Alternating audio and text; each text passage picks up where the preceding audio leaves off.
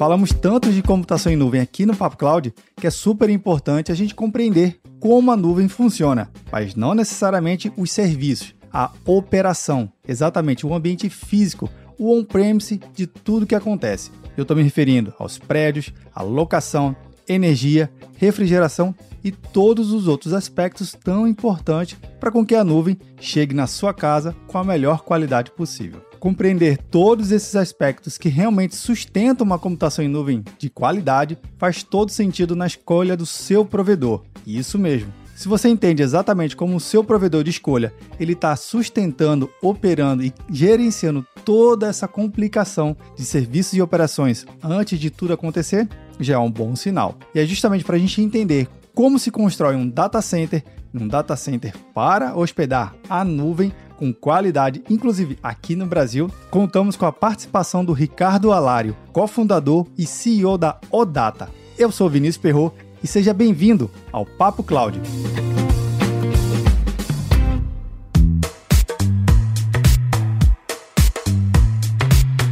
Enquanto você ouve o nosso episódio, que tal deixar um comentário e uma avaliação no seu agregador preferido? Assim, podemos saber se você tem gostado de cada programa e podemos melhorar mais e mais. E não se esqueça, se você está escutando esse episódio, outra pessoa também pode escutar.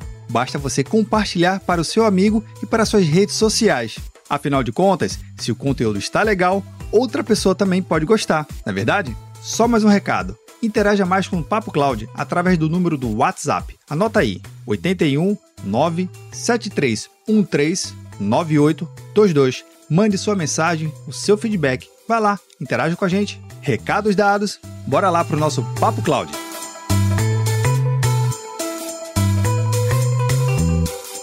Nosso bate-papo aqui hoje no Papo Cláudio é com Ricardo Alário, cofundador e CEO da Odata. Ricardo, seja muito bem-vindo aqui ao Papo Cláudio. Muito obrigado, obrigado, Vinícius, obrigado por me convidar aqui para conversar no programa de vocês. Eu que agradeço, Ricardo. Ricardo, antes de a gente começar a entrar no nosso tema específico do nosso episódio, por favor, se apresente para quem está nos ouvindo aqui no podcast. É, meu nome está aí, Ricardo Alário, eu sou CEO e um dos fundadores da Odata. É, a Odata é uma empresa relativamente jovem, a gente completou seis anos nesse ano, mas que a gente está com uma jornada muito bacana aí, crescendo, já somos um dos líderes do nosso mercado na América Latina. Né? Então, essa é a minha, minha história aí. Eu venho de investimentos na área de tecnologia, software, venture capital, esse é meu passado aí, até eu virar empreendedor e montar a empresa, que hoje eu vou contar um pouquinho da história para vocês. Legal, agora você está do outro lado da história, né? Capitaneando novos clientes. É exatamente isso, exatamente isso. Durante 22 anos eu estava ali só escrevendo cheque e, e depois sentando no conselho. É mais fácil, né? Você senta ali, manda fazer, mas depois você tem que pular a cerca, arregaçar as mangas, e de conselho em conselho ter que entregar um monte de coisa e realmente tem sido uma experiência incrível, assim, incrível realmente. Poxa, Ricardo, mas você já mostrando a sua trajetória, você já entra no mercado com uma visão totalmente diferente, né? Porque é, pelas histórias, não é a totalidade, mas a grande maioria dos empreendedores, não somente no Brasil, mas no mundo inteiro, começam seus empreendimentos, né? Começam para o mundo real e aí vão trazendo essas experiências, incorporando até chegar no nível de ter que se relacionar com um board, com uma presidência, com uma área mais executiva e financeira e aprender novas disciplinas. Você está começando com a regra do jogo o inverso, você já sabe o que, que eles pedem, já sabe qual é a visão, como é que é o linguajar dele, então você já está com a, vamos dizer assim, com uma mega vantagem empresarial de já entender como é que funciona o background, né, nos bastidores. Você vê isso aí com um catalisador para o seu empreendimento, para o empreendimento da Odata? Sem dúvida, acho que a Odata surgiu um pouco dessa, dessa cabeça de investidor, né? Na verdade, eu, eu trabalhava antes em vários fundos de venture capital, mas o último que eu trabalhei era um corporate venture capital, que é a Intel Capital, um dos líderes aí globais em investimentos em empresas é, é, emergentes e, e, de tecnologia. E ali, investindo em algumas áreas, eu vi a oportunidade, né, que era muito latente lá na época que a gente começou a Data, em 2015, de justamente criar uma empresa com os moldes do Data. E aí, um pouco com isso e com a cabeça do fundo, que hoje é, eu faço parte também, né? Eu sou CEO do Data e sou é, diretor do, do fundo, que é o Fundo de Infraestrutura do Pátria, juntou a fome com a vontade de comer, né? Eu tinha a ideia e, e, eles gostavam muito do setor. Eu acabei indo para o fundo, fiz o pitch lá dentro, né? Levantamos, fiquei três meses trabalhando para montar a tese, e a partir daí a gente levou para o comitê de investimento e eu saí com um cheque ali de 220 milhões de dólares para montar o um negócio do zero, né? Então eu e meu sócio, obviamente, o Rafael, que foi idealiza, idealizador junto comigo, né? Mas foi bacana, porque a gente foi lá com, eu sempre brinco, né? Falo, foi com Excel lindo, um PowerPoint mais bonito ainda, e sair com cheque, né? E agora a gente, às vezes a gente olha para aquele Excel lá e a única coisa que eu tenho certeza é que eu errei absolutamente tudo daquela Nossa. planilha. Nada aconteceu como, como a gente planejava, né? Mas de qualquer jeito, é, aconteceu por outros caminhos, Sim. e obviamente você vai sempre pivotando e tentando uhum. achar qual é o caminho certo, e hoje a empresa é, é uma empresa de bastante sucesso e a gente está muito feliz com o resultado. Olha, mas já deixou um grande exemplo aqui para gente que está nos acompanhando, que todo planejamento, por mais que você naquele momento se debruçou e se dedicou e se empenhou em construir aquilo ali, que naquele momento, baseado no contexto, ele faz sentido, mas empreendedor mesmo é aquele que consegue analisar com dados em tempo real e ir alterando a rota e ajustando aquele planejamento para seguir, né? Já que você conseguiu sair com um cheque de 200 milhões que você falou. Então, poxa, cego seria se você seguisse puramente planejamento, mas você viu novas oportunidades, ajustes e foi se adaptando, não é isso? É, eu tive a sorte também de ter um investidor muito, é, muito parceiro e que estava muito próximo do dia a dia, porque a gente errou e, e obviamente, a gente subestimou as curvas de crescimento e o volume de investimento. Então, a gente teve alguns anos ali que a gente ficou rodando é, com, com prejuízos, com EBITDA negativo, e o investidor falou, não, vai lá, pode ir, né? E obviamente difícil, tá com um time grande, você tá queimando caixa, né? E, e, ele sempre nos apoiou, sempre esteve muito próximo, até hoje, né? O Pátria é extremamente envolvido no dia a dia da empresa, então isso é importante também, achar um investidor, assim, eu sempre falo isso, né? Cada empresa aí, quando, quando o empreendedor está buscando aí, tem que encontrar aquele que, que entende do setor, que vai apoiar, que vai contribuir e que, e que vai cobrar na hora certa também, e ver que, olha, vamos, vamos mais um pouquinho, vamos empurrar. O Brasil é muito cheio de ciclos, né? Sim. Então, a gente pegou lá no começo, a gente pegou, a empresa foi fundada em 2015, uma época muito ruim, de uma crise econômica grande, e aí teve uma outra paralisação que foi aquela quando, quando teve o impeachment da nossa ex-presidente, com aquela confusão do Joesley, tá? Sim. E, isso daí, né, criou problemas é, é, econômicos e entrada de capital estrangeiro que a gente teve que torear ali vamos indo, vamos indo até a hora que a gente virou empresa e agora tem sido anos muito bacanas aí. 2020, depois da pandemia, foi uma aceleração muito rápida, né? E, e 2021 não está sendo diferente, está continuando no mesmo, na mesma velocidade aqui pro, dentro do nosso business, né? Pô, bacana. Sucesso e parabéns aí pelo, pelo esse processo aí que o investidor realmente está participando ativamente e é um diferencial. Eu, eu digo com total certeza que quando ele quem investe não só está colocando, aportando dinheiro e querendo a planilha no final do mês, mas ele está lá sabendo, dá toda a diferença. Eu acho que a gente reflete aqui nesse resultado que você vai nos trazer. E vamos explicar um pouquinho, né? Para quem está acompanhando até agora, Ricardo, explica o que, que é a Odata e em que mercado vocês atuam. Bom, a Odata ela é uma empresa que ela constrói e opera data centers. Então a gente está na base da pirâmide do cloud, né? Aonde que está a cloud? A cloud está dentro de um data center, né? Então fisicamente, né? É exatamente isso que a gente faz. A gente a gente constrói esses prédios gigantescos, né? E onde as empresas, as grandes é, é, empresas de cloud colocam os seus equipamentos e depois de a gente construir, muitas vezes construído sob demanda para eles, a gente opera. Então a gente tem um contrato de operação por 10, 15 anos e eu garanto ali que a infraestrutura dele vai ser gerida, que vai ter energia, que vai ter ar-condicionado, que não vai parar nunca, né? Não pode parar. As nuvens não podem parar Sim. porque tem, tem seus clientes lá dentro. Então tem uma resiliência que a gente vende. Então eu vendo SLA, eu vendo energia é, em forma de, de, de, garantia, né? Quer dizer, eu garanto que a energia vai chegar no rack do cliente é, 24 por 7 por 365 e o ar-condicionado vai estar sempre funcionando, né? Além de outras coisas que o data center tem, toda a parte de segurança física, segurança virtual, é, e, e, e, conectividade, né? Comunicação também, uma parte a gente também vende, né? Então é isso, eu sou a base da pirâmide do, do, da computação hoje e com prédio mesmo. A pessoa fala assim, não, mas não, não tem nada virtual, é físico. Eu construo galpões gigantes de 10 mil, 15 mil metros quadrados, com muita energia e com sistemas de ar-condicionado muito resilientes e modernos para poder tirar o calor que, essa, que essas uh, estruturas geram, né? A computação hoje é muito densa, então você realmente tem que entregar uma quantidade muito grande de energia em cada um Sim. desses prédios, né? E eles estão ficando cada vez maiores, sempre maiores. Verdade. Então, vocês trabalham, você atua especificamente na engenharia civil da nuvem.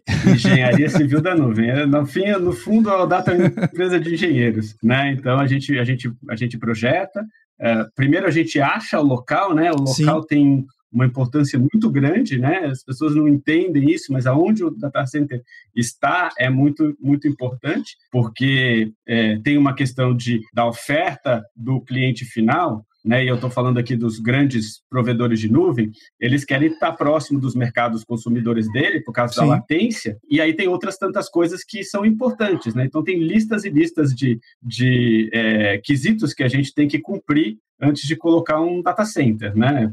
Por exemplo, tem que estar próximo da energia, né? Então eu tenho campos, eh, hoje em dia a gente não constrói um prédio, a gente pega um terreno gigante e coloca uma série de data centers, a gente chama de campos de data center, né? Então o meu maior campus no, no, no, Brasil hoje está é, na cidade ali perto de Campinas, em Hortolândia, e ele tem uma subestação própria de energia é, de 50 megawatts. Nossa! Né? Então, é, exatamente. É uma, é, um, é uma mini cidade, é uma mini cidade eu alimentaria é, uma cidade de 100 a 150 mil habitantes é, só com a minha subestação, se eu quisesse. E no fundo isso daí vai tudo para alguns provedores de nuvem, eles, eles, eles usam essa energia só ligando os servidores dele. Né? Então é, é, é, é isso que a gente, que a gente faz. Então é, é toda essa análise vem primeiro, a gente acha os terrenos, compra os terrenos, licencia, contrata com os nossos clientes e, e aí depois de 10 meses, 12 meses, a gente entrega a capacidade e, e aí vai construindo conforme eles vão crescendo, né? Então tem os contratos são de longo prazo e a Sim. gente vai a gente vai colocando capacidade conforme eles mesmos vão, vão precisando. Legal, Ricardo. Uma coisa que você comentou que eu achei bem interessante que é a capacidade de construir algo sobre medida. É quase um alfaiate, né? Você vai lá, mede a necessidade do cliente e entrega. E tentando entender um pouco assim, quem são os seus clientes hoje, quem consome diretamente os serviços? A gente tem dois tipos de clientes, Vinícius. A maior parte da minha receita, do, do, do meu faturamento hoje, são uh, os oito maiores nuvens públicas do mundo. Então, eu não posso falar os nomes dos clientes, mas eu posso dar os exemplos. Então, Amazon, Google, Microsoft, Oracle, IBM, uh, Alibaba, a galera que está no Gartner e Huawei, e Huawei. Essas são oito, as oito nuvens maiores no mundo hoje, Sim. né? Uh, e que tem presença em grande maioria no, no globo inteiro. E desses daí, a grande maioria é meu cliente já. E os outros que não são, a gente está trabalhando para ser. Mas esses são os grandes consumidores é, do meu produto que eu chamo de atacado, né? Agora, é, aí tem o, o que a gente chama mais de de varejo, e varejo é um nome ruim, né? Porque uhum. não tem nada a ver com varejo físico. Então, a gente, é, então, na nossa nomenclatura, a gente fala de wholesale, né?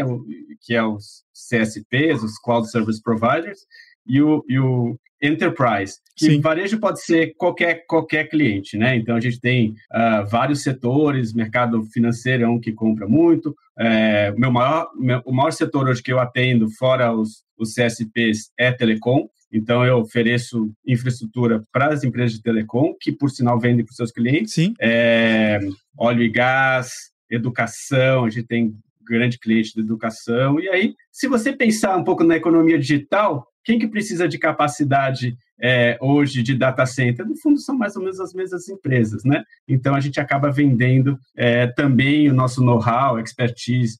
E, nesse caso, eu não construo sob medida, eu construo um prédio mais genérico e eu vendo espaço dentro desse prédio, né? Vendo rack, Cage, ou o que quer que seja. E aí o modelo, eu sempre gosto de fazer o paralelo, é um modelo meio de shopping center, né? Então eu sou lá operador do shopping center e eu alugo ali dentro as lojas, ofereço a segurança, o ar-condicionado, e, e, e, eu alugo as lojas ali para os clientes montarem seus ambientes, e eu garanto que aquilo lá não para nunca, né? A gente fazendo a analogia do próprio shopping center que você fez, tem a, o shopping center tem aquela loja âncora. Seria tem a loja o, a âncora, que são venda, os clouds. Os clouds. clouds. legal, legal. Sem dúvida nenhuma, sem dúvida nenhuma. Isso é muito importante para a gente, né? Não necessariamente o compute, porque como que eles funcionam hoje, né? Eles têm, todos eles, eles chamam de AZs, né? AZ é uma availability zone. Então Sim. você vai lá, por exemplo, você vai no, no, menu da Amazon hoje e você coloca lá GRU, né? GRU é a região aqui da América Latina. E, e aí eles têm lá GRU 1, GRU 2, GRU 50, e cada um desses daí quer dizer uma infraestrutura que está em algum data center, né? É, então essas AZs é, elas, elas podem estar em qualquer lugar e aí conectada por fibra. Mas tem outra coisa que eles fazem que chama os POPs. Esses sim são os âncoras, porque o POP é aquela infraestrutura que você conecta com a nuvem. Então, se eu sou lá um cliente e eu quero conectar com Azure, eu vou ter que fazer uma conexão em algum lugar, em algum data center com um POP da Microsoft. Sim. E tem poucos no Brasil. Então é isso. Então eu pego lá, vamos supor que o Papo Cloud quer ter um hacker ou, ou, ou quer, quer comprar capacidade de Azure. Você vai falar, ah, tá bom, então meu, meu hacker está aqui e eu vou fazer uma ligação com o POP. Então, quanto mais POPs desses eu tenho dentro dos meus data centers, é, é isso, é a lojas americanas, é, o, é o cinema, é Sim. é tudo aquilo que atrai a pessoa para o shopping center, né? É, é muito importante. Nesse mundo hoje multi-cloud, é exatamente isso daí é uma, é uma das, das, vantagens, né? Essa conectividade, tudo dentro de um prédio, e você não necessariamente precisa sair e comprar fibra, comprar capacidade e buscar lá longe, né? Ali no prédio você já tem tudo que você precisa e, e aí, obviamente, é, com toda a resiliência que data centers do nosso porte oferece. Uma coisa que você falou que eu achei bem interessante é, é o, o conceito da multi-cloud, né? A gente fazendo até um retrospecto, a computação em nuvem no Brasil, eu digo que já tem uma, uma uma década bem madura, bem consolidada. A gente já passou pela essa fase de entendimento, de desconfiança, né? Nos, normalmente os cinco primeiros anos sempre é assim, com novas tecnologias que rompem e mudam o mercado de aquisição. Na nossa primeira década bem vivida de computação em nuvem, hoje o dilema é computação em multi-cloud. Não adianta mais eu só me beneficiar de só um provedor, porque viu que outros provedores têm tecnologias interessantes, então a convergência natural hoje é multi-cloud. O que você falou é, se eu já tenho uma estrutura que já está conectando todo mundo ali, a multi-cloud para você, então, é algo mais do que todo dia você vê isso acontecer no seu ah, nessa estrutura de pop, como você comentou. É isso mesmo, é super natural e na verdade o que a gente vê hoje, todo mundo pergunta, ah, mas e nuvem híbrida? É, é um pouco a nuvem híbrida no fim acabou sendo uma passagem, né? É aquilo que você falou. Primeiro você tem desconforto, aí você move alguns workloads para a nuvem, aí você fala, olha, funciona. Ah, poxa, geralmente as pessoas têm, vão primeiro porque tem uma, uma ideia que tem uma vantagem de custo. E no fundo, no fundo não tem uma vantagem de custo tão grande. O que tem é de você diminui incrivelmente a complexidade, você acelera os seus processos, né? E muito mais você acelera os processos de inovação, né? Sim. Você consegue lançar produtos e, e oferecer para os seus clientes uma velocidade muito maior do que uns um, um, departamento de TI de 10 anos atrás conseguiria, né? Cara, ah, tem que aprovar, tem que comprar servidor, tem que escrever o código, tem que colocar o código, tem que testar o código. Agora eu faço um soft launch e tal, não sei o que lá, né? Hoje você faz tudo isso em ambiente de nuvem com uma velocidade absurda, põe no ar, teste AB, faz o que você quiser, né? Em, em, dias, literalmente dias, você está funcionando, né? Porque você começa a criar ambientes ali do, da maneira que você quer em qualquer uma dessas nuvens,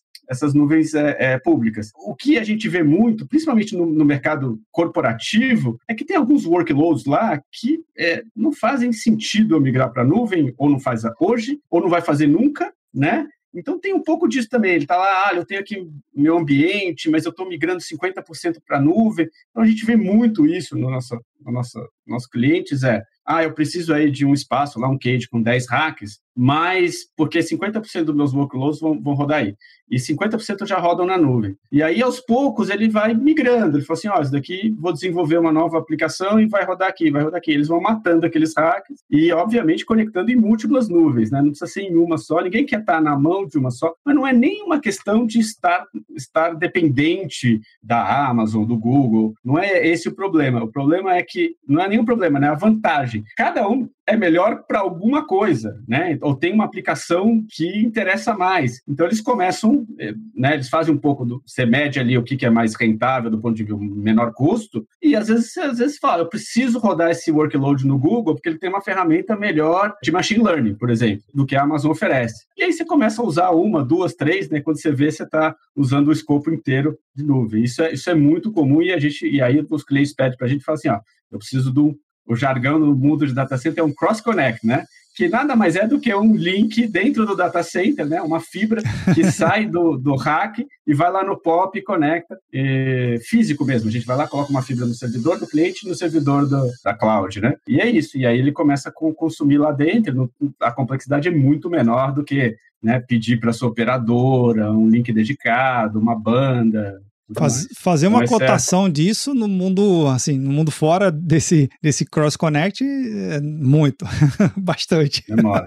Por isso que no mundo inteiro os, os, os data centers conectados viraram total, os hubs de, de, de, comunicação. É muito mais fácil o cara ir lá para dentro, até, até entre clientes, né? Tem muita conexão entre clientes. Imagina bancos, por exemplo, que tem uma, uma quantidade muito grande de, é, de clientes ou de fornecedores ou o que quer que seja. Então, às vezes eles se conectam, né? No, nesse tráfego dentro desses grandes hubs de data center. E aí, obviamente, os próprios data centers, seja eu e meus concorrentes, a gente também está super interconectado. Tem anéis de fibra que liga todo, todos eles, né? Nosso prédio lá em, aqui em Alphaville, ele está em cima de um anel de fibra apagada que conecta todos os 10 data centers da região. Né? Então, qualquer um que quiser, ah, eu preciso conectar com um fornecedor que está ali na, naquele data center lá em Barueri. Vai lá. Beleza, está aqui, tá aqui em cima já. A gente vai, liga ele e ilumina ele. Poxa, que legal, que legal. E até fazendo, de novo, analogia à engenharia civil, o conceito de espaço mall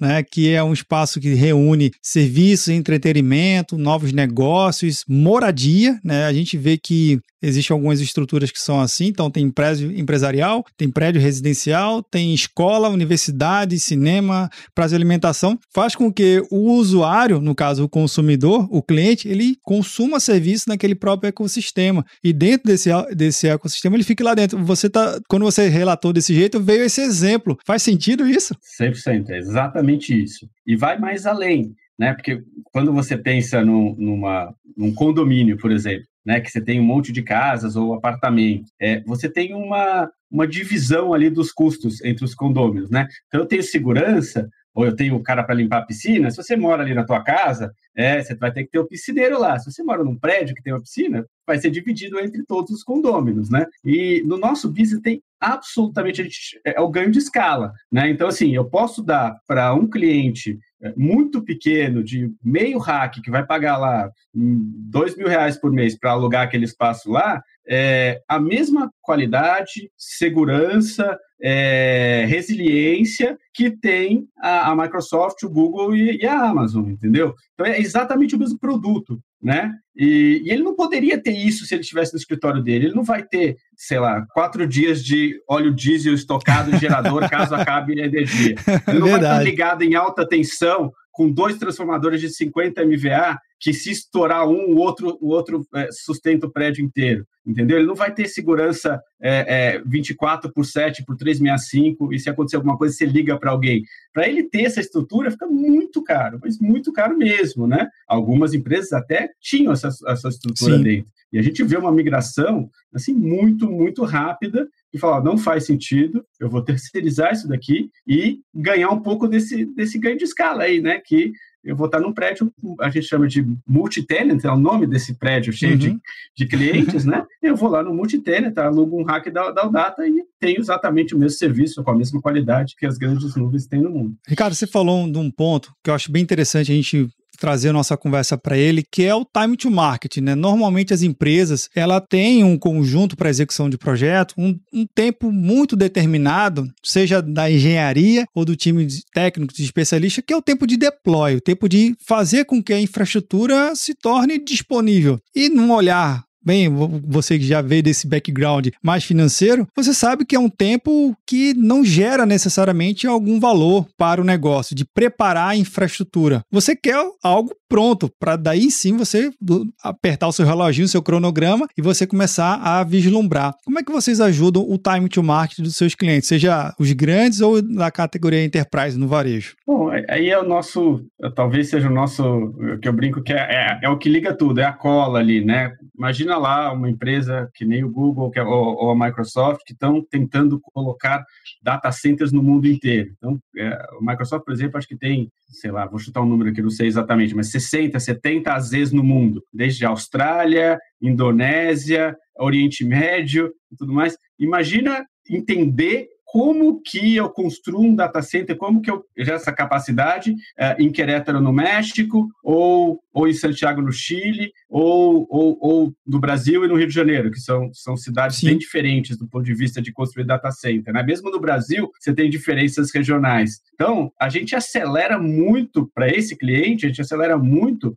o, o, o, deployment, né? Então eu entrego ali uma capacidade bastante grande, às vezes em 11 meses, a gente já construiu o data center em 7 meses. Né? Nossa! Né? Assim, é, é, é, impensável, é impensável. Quando eu fiz isso, quando a gente construiu o primeiro prédio, a gente fez em 7 meses para provar que a gente conseguia construir muito rápido, né? Eu tive clientes americanos que vieram e falaram assim, não é possível, na América Latina não é possível. Eu falei assim, nos Estados Unidos a gente vê toda hora. Tal. Sim. E eles falaram assim, e a gente, eles falaram, um dos clientes falou assim, eu construo para mim. E eu demoro oito meses. Então, sete meses eu, eu realmente não acredito muito, né? E é um pouco isso. A gente foi somando know-how, né? entende a fundo uh, todas as questões que você precisa para construir um data center em cada uma dessas localidades, né? E muitas vezes a gente faz os, os a gente corre o risco antes, né? Essa vantagem também de você estar tá aliado com capital atrás. Então a gente vai lá, por exemplo, não fica esperando um contrato ou o cliente falar, ah, eu preciso de capacidade é, em Lima, no Peru. A gente vai lá, compra, um, a gente já faz toda a análise, escolhe o melhor terreno para construir data center, já começa a, a, licenciar o terreno, já tem um projeto básico, né, não um projeto final, porque o projeto final ele, ele passa por a, alguns ajustes antes de que o próprio cliente pode querer, então a gente fica com o básico e fica lá no, na, uma coisa, ele levanta a mão e fala assim: o que, que você tem de capacidade na Colômbia hoje? Ah, na Colômbia eu tenho o maior prédio da Colômbia hoje, tenho 15 megas é, no meu campus aqui. A gente é disparado o maior data center da Colômbia hoje. Estou falando como exemplo, mas é verdade, né? Caramba. E ah, eu preciso de 2 megas de, de, de TI. 2 megas de TI é muito TI, assim, é, é, é, é incrivelmente é, é, uma capacidade bastante grande. Ele fala, ah, a gente entrega em quatro meses. Então, assim, aí ele fala, poxa, aí, que, qual a vantagem dele? Ele consegue ele consegue sair com o produto de cloud dele antes no mercado para oferecer no mercado que está que tá crescendo muito rápido, né? E a partir daí, conforme ele vende aquela capacidade, ele volta para mim, né? Então eu sempre vendo é, a capacidade com reserva. Né? As pessoas não entendem isso, né? Porque o, quando um, um desses players gigantes eles montam uma Z, né? Que é essa centro computacional, né? Eles não querem colocar, né? Está lá no Brasil, ah, eu vendi sei lá, tantos petabytes de storage, tal, não sei o que. Ó. Ele vai colocando. Esses servidores são milhões e milhões de dólares, né? Ele não quer colocar tudo de uma vez e ficar esperando sentado em cima. Então ele vai, conforme ele vai utilizando, ele vai, ele vai crescendo. Então é as a service. Então ele chega para mim e fala assim: ó, então eu quero 2 mega, mas eu quero ter certeza que neste data center eu chego em 10 mega. Então eu reservo para ele uma capacidade, conforme ele toma a primeira capacidade, ele já tem, eu já digo o tempo, ele simplesmente me manda uma, um, um, um notice e fala assim, constrói mais dois. Aí eu faço outra sala para ele constrói mais quatro agora, faço mais duas salas e assim por diante, né? Então essa capacidade de entregar rápido é muito, muito importante, né? E é isso daí, talvez, é o, é o grande know-how da Odata hoje, né? Ricardo, você falou numa coisa que, que eu fiquei curioso e não está no nosso roteiro, na nossa, nossa pauta aqui. Se puder responder, agradeço. Curiosidade que surgiu agora, que você falou da energia, né? Como é que vocês veem essa questão de energizar um data center? Porque, ok, você constrói uma subestação, mas tem alguém gerando, ou tem alguém transmitindo. É, vocês veem, como é que vocês veem essa questão de outros tipos de energias renováveis, como solar, eólica e tantas outras?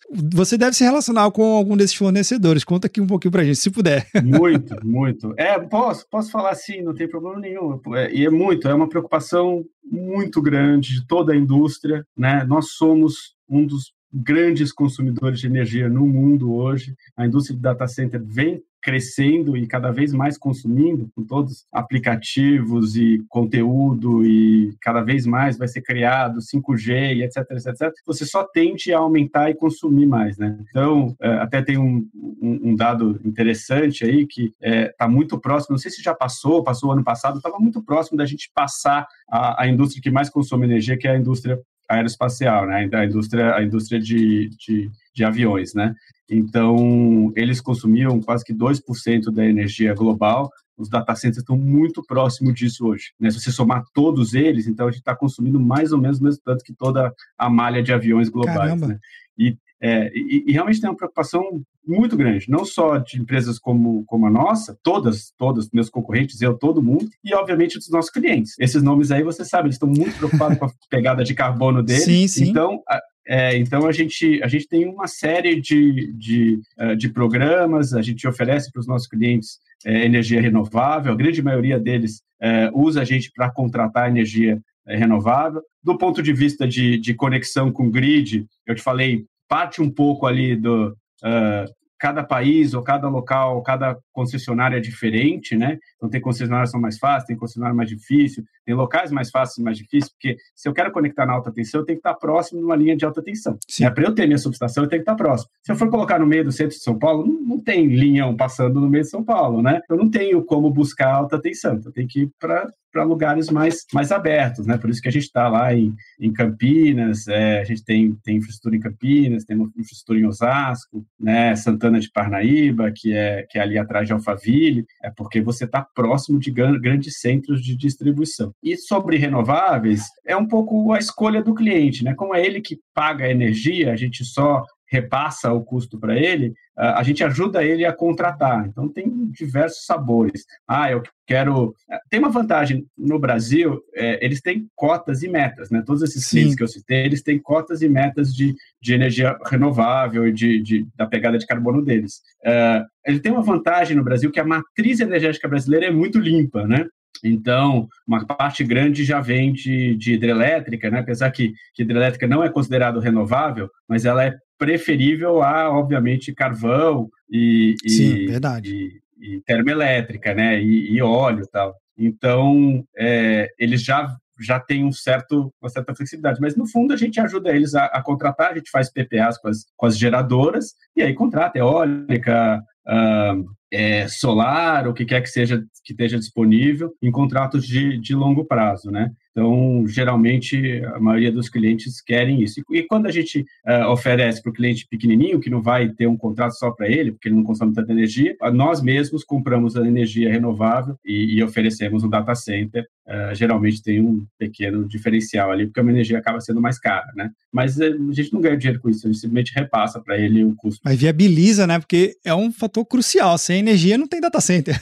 não, eu vendo energia em forma de prédio, né? Sim. né? Porque tudo que eu vendo lá é energia, né? Não só energia no rack, como energia do ar-condicionado, né? Então, o ar-condicionado consome muita energia também, né? Então, então é isso. Eu empacoto energia num prédio e vendo para os meus clientes. Legal, legal. E, cara, um ponto interessante do nosso bate-papo, já que você acompanha de frente desse mercado, talvez o mercado de atacado não muito, mas o mercado enterprise, né? Que é o mercado do varejo que você comentou aqui, você se relaciona com os gestores, você vê que a mente do gestor tem mudado para essa questão de estar tá mais adepto a querer computação em nuvem. Quando ele fala assim, ah, vou colocar meu data center, seja meu hack, seja para um colocation, alguma coisa assim, mas você vê que o gestor ele está mais aberto a ter esse tipo de diálogo e mais preparado ou ainda não? Tem que voltar muito ainda no conceito básico de segurança para passar esse, esse, essa camada mais inicial para depois você começar a evoluir o negócio. Vinícius, a resposta aqui é tem de tudo, tá? Então tem, tem de tudo. Obviamente está evoluindo, né? Está evoluindo bastante. Eu acho que é, até tem uma pressão para evoluir, né? Se chega lá um CTO, um CIO e, e não está falando que a gente que vai para a nuvem e tudo mais, ele até né, pode ser questionado ali pelo, pelos seus seus chefes e tudo mais. Mas, assim, tem algumas camadas das corporações que você não precisa explicar mais nada, tá absolutamente vendido. O CFO é o parceiro, né? Ele quer, não, migra, tira essa complexidade daqui de dentro. Tá? O que a gente vê muitas vezes é que é, pessoas que têm áreas muito grandes de, de gestores de TI, que têm áreas muito grandes sob sua demanda, às vezes ficam um pouco desconfortáveis. Ah, eu vou, eu vou migrar para a nuvem, mas depois não vai precisar de mim, eu vou ter que demitir um monte de gente, né? Ah, ou, ou, gosta né, de ter o hardware ali, né? Tem aquela paixão por ser dono do hardware e tudo mais, mas eu vou falar que veio num processo muito acelerado de mudança da mentalidade, né? E acho que foi muito forçado ali, a gente viu muito desses, desses processos de digitalização forçados, né?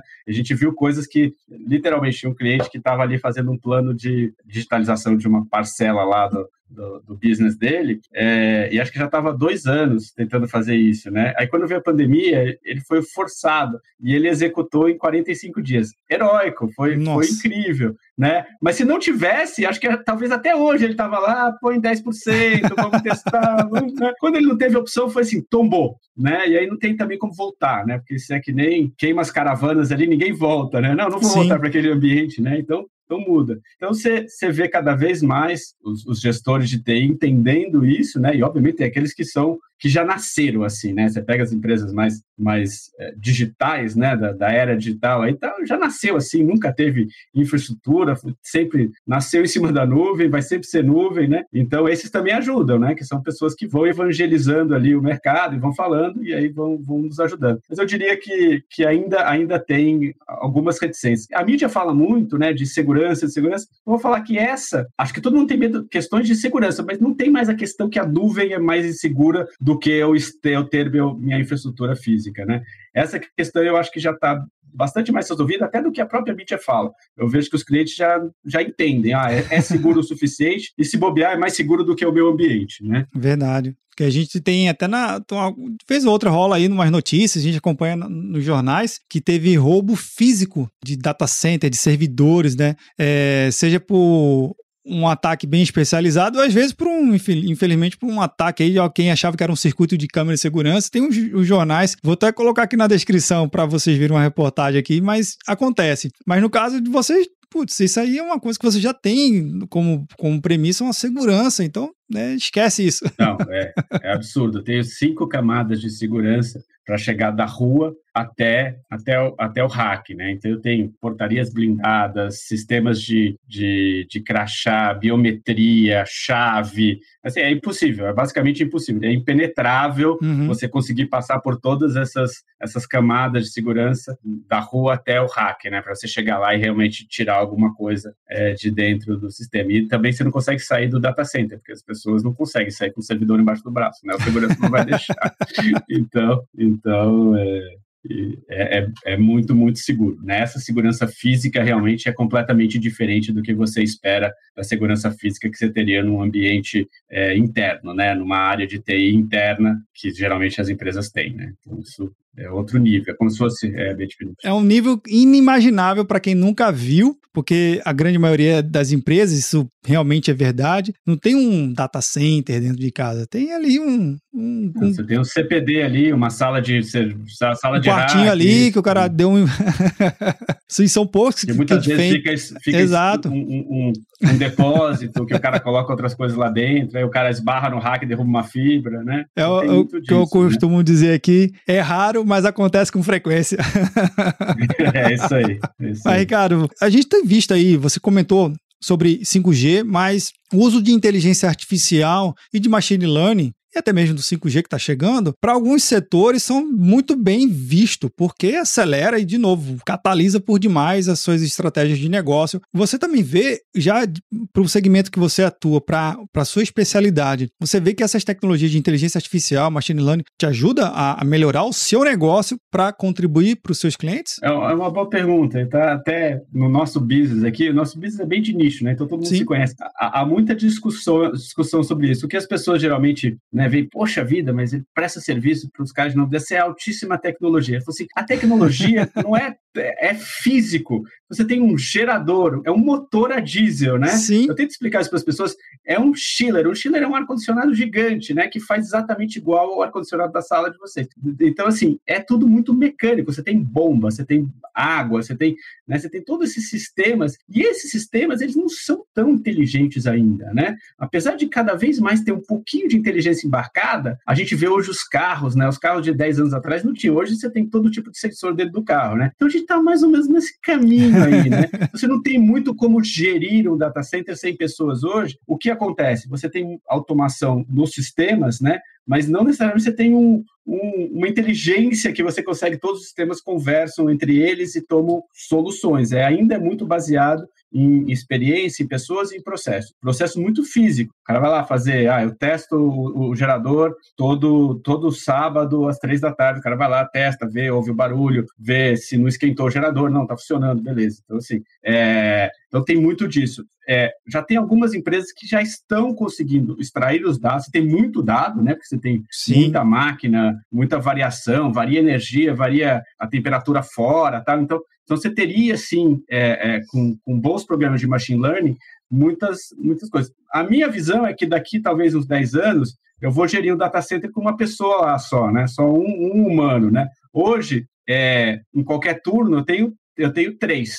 Então, assim, também não é que é um ganho gigante, né? Assim, eu, tenho três pessoas, é, um data center né, de 10 mil metros quadrados, a qualquer momento do dia da noite tem três pessoas ali é, controlando a planta só, né? Uhum. Aí, obviamente, tem muito mais gente, porque você tem gente fazendo capeamento, você tem segurança, você tem limpeza, Sim. você tem... Né? Então, emprega muito mais gente. Mas ali, no operacional, no dia a dia, tendo certeza que, que a energia não acaba, nem o ar-condicionado para de funcionar, são geralmente três pessoas por turno. Então, assim, eu consigo ver que a gente rodaria vários data centers com uma pessoa, duas pessoas só. Mas, assim, não é também que, que vai mudar a nossa vida. Eu acho que o que muda muito é, é o erro, né? Porque, como são coisas mecânicas, se você tem muito dado e você consegue correlacionar esse dado com alguma falha, né? Isso que o humano não consegue fazer, né? Sim. Você tem lá, eu tenho um parque instalado hoje, eu tenho, sei lá, 40 mega vendido hoje, né? Então, multiplica isso daí por, eu devo estar lá, sei lá, 80 geradores, né, espalhados na América Latina. Se eu tivesse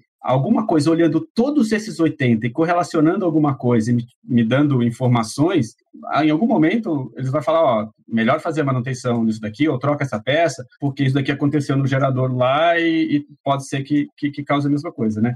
Isso, isso não estamos lá ainda, mas eu vejo que estamos próximo. Eu acho que nos próximos cinco anos a gente vai ver uma mudança muito grande na minha indústria nesse sentido de, de realmente fazer essa correlação de dados, fazer o machine learning ali para a gente poder tomar é, é, é, atitudes ali preventivas e corretivas em cima das plantas. Legal. Tem até um, um, fator natural que quem sofre mais dele e tem que acompanhar é a área de telecomunicações, que é o, a tempestade solar, né? Que a gente tem um solstício de verão. aonde a gente tem mais rajadas ultravioletas aqui incidindo é, na Terra e o Brasil acaba sendo nesse caso mais atingido porque ele está mais próximo da linha do Equador e esse é um país tropical e tudo mais. Alguns equipamentos na área de telecomunicações eles sofrem um pouco, comunicação de satélite também acaba acontecendo. Talvez nesse, nessa capacidade que você falou de combinar esses dados possa no futuro ajudar esse, essa análise, como você comentou, né? De repente sugerir uma manutenção, uma troca, um equipamento com uma capacidade de proteção diferenciada, quem sabe? Não, eu tenho certeza, vai acontecer. O que, que acontece? Todas essas infraestruturas elas foram, são colocadas em cima de coisas legadas, né, em equipamentos mais antigos e tudo mais. Então, assim, você realmente tem que ter mudanças muito radicais de, de equipamentos que se conversam, como, por exemplo, uma rede nova de 5G já bastante mais inteligente, software defined e tudo sim. mais, que aí sim você consegue implementar, porque as redes anteriores era rádio, né, rádio físico, tem uma antena, torre, né? Então, assim, cada vez mais você agrega inteligência e dados na ponta ali do, do que quer que seja que você está fazendo. Então, é a mesma análise do ponto de vista de redes, tanto rede de fibra quanto redes é, sem fio, aéreas. E aí tem essas diversas, diversas coisas que você mencionou, interferência eletromagnética solar e tudo mais. Eu não entendo nada disso, mas, mas eu sei que, que com certeza isso daí afeta. Mas o meio ambiente afeta, afeta nosso business lá, a gente também tem, né? É, quanto mais calor fora, os data centers, é, mais ele precisa de energia para refrescar o ambiente, né? Então a gente tem sistemas inteligentes que quando está frio fora, ele pega o frio, ele para de, o ar-condicionado desliga, né? E ele usa o o frio de fora do prédio para esfriar a água que refresca os servidores, né? A gente Legal. chama isso no nosso jargão de free cooling, né? Free cooling porque você está usando o meio ambiente para refrescar o seu computador. Legal. A gente não paga energia nesse caso. Não é bem free, mas uh, o nome é mais ou menos, né? Mas, é, uhum. é, mas não é bem free, mas ele é muito inteligente, muito eficiente e aí você acaba economizando energia também. Então tem também esse lado de sustentabilidade que é importante. Bacana. E cara, a gente está chegando no nosso final aqui do bate-papo. É um mercado muito curioso que realmente tem muitas possibilidades, Diferente. né? Bem, muito, nossa. é, quem sabe um dia poder conhecer uma das plantas de vocês vai ser o maior, maior prazer é, conhecer realmente essa estrutura que sustenta toda a nossa modernidade. Inclusive, essa gravação aqui está sendo feita por conta disso. Vamos fazer um, um papo cloud visitando o data center. Aí você filme e mostra aí para o seu. Tá mais do que convidado, é só marcar aqui com o meu time. A gente faz um tour com você e você faz virtual com, com o seu. Legal. É bem interessante. Legal, vai ser uma honra mesmo poder conhecer isso que move a, a humanidade hoje, que são essas tecnologias, né? Mas vamos uhum. lá, a gente falou muito aqui no nosso bate-papo, mas a hora a pergunta é simples, buscando o cunho pessoal, viu? Não há, há o que, que você tá entende. Então, para o Ricardo, o que, que é computação em nuvem? Ah, o que é computação em nuvem? É. Puxa vida. É, são, são plataformas computacionais que são distribuídas e, e compartilhadas. É, acho que é isso, né? Então, pode ser plataforma de infraestrutura ou até de sistemas todos, né? Então, software ou, ou, puramente infraestrutura, que é a mais básica delas. Mas é isso, é uma plataforma compartilhada e distribuída, né? De Bacana. computação. legal, legal. Então fica aqui, Ricardo Alari, muito obrigado pela sua participação, agradeço muito. E você que está nos ouvindo ou que está nos vendo, deixa aqui um comentário, compartilhe, diz aí o que, que você achou do bate-papo. Eu realmente, foi uma aula sobre realmente o que, que é o data center na parte física da coisa, né? Por trás de tudo tudo, é. como é que funciona. Obrigado uhum. pela oportunidade, Ricardo. E sucesso aí na Aldata e na sua expansão global. Muito obrigado. Obrigado, Vinícius. Prazer estar aqui.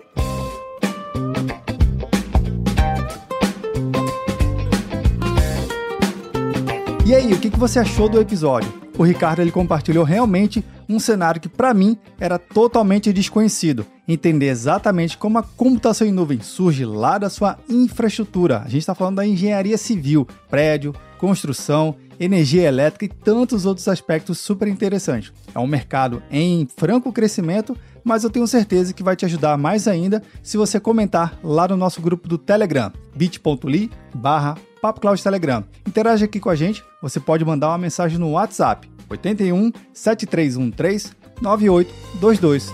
E aí, tá na nuvem?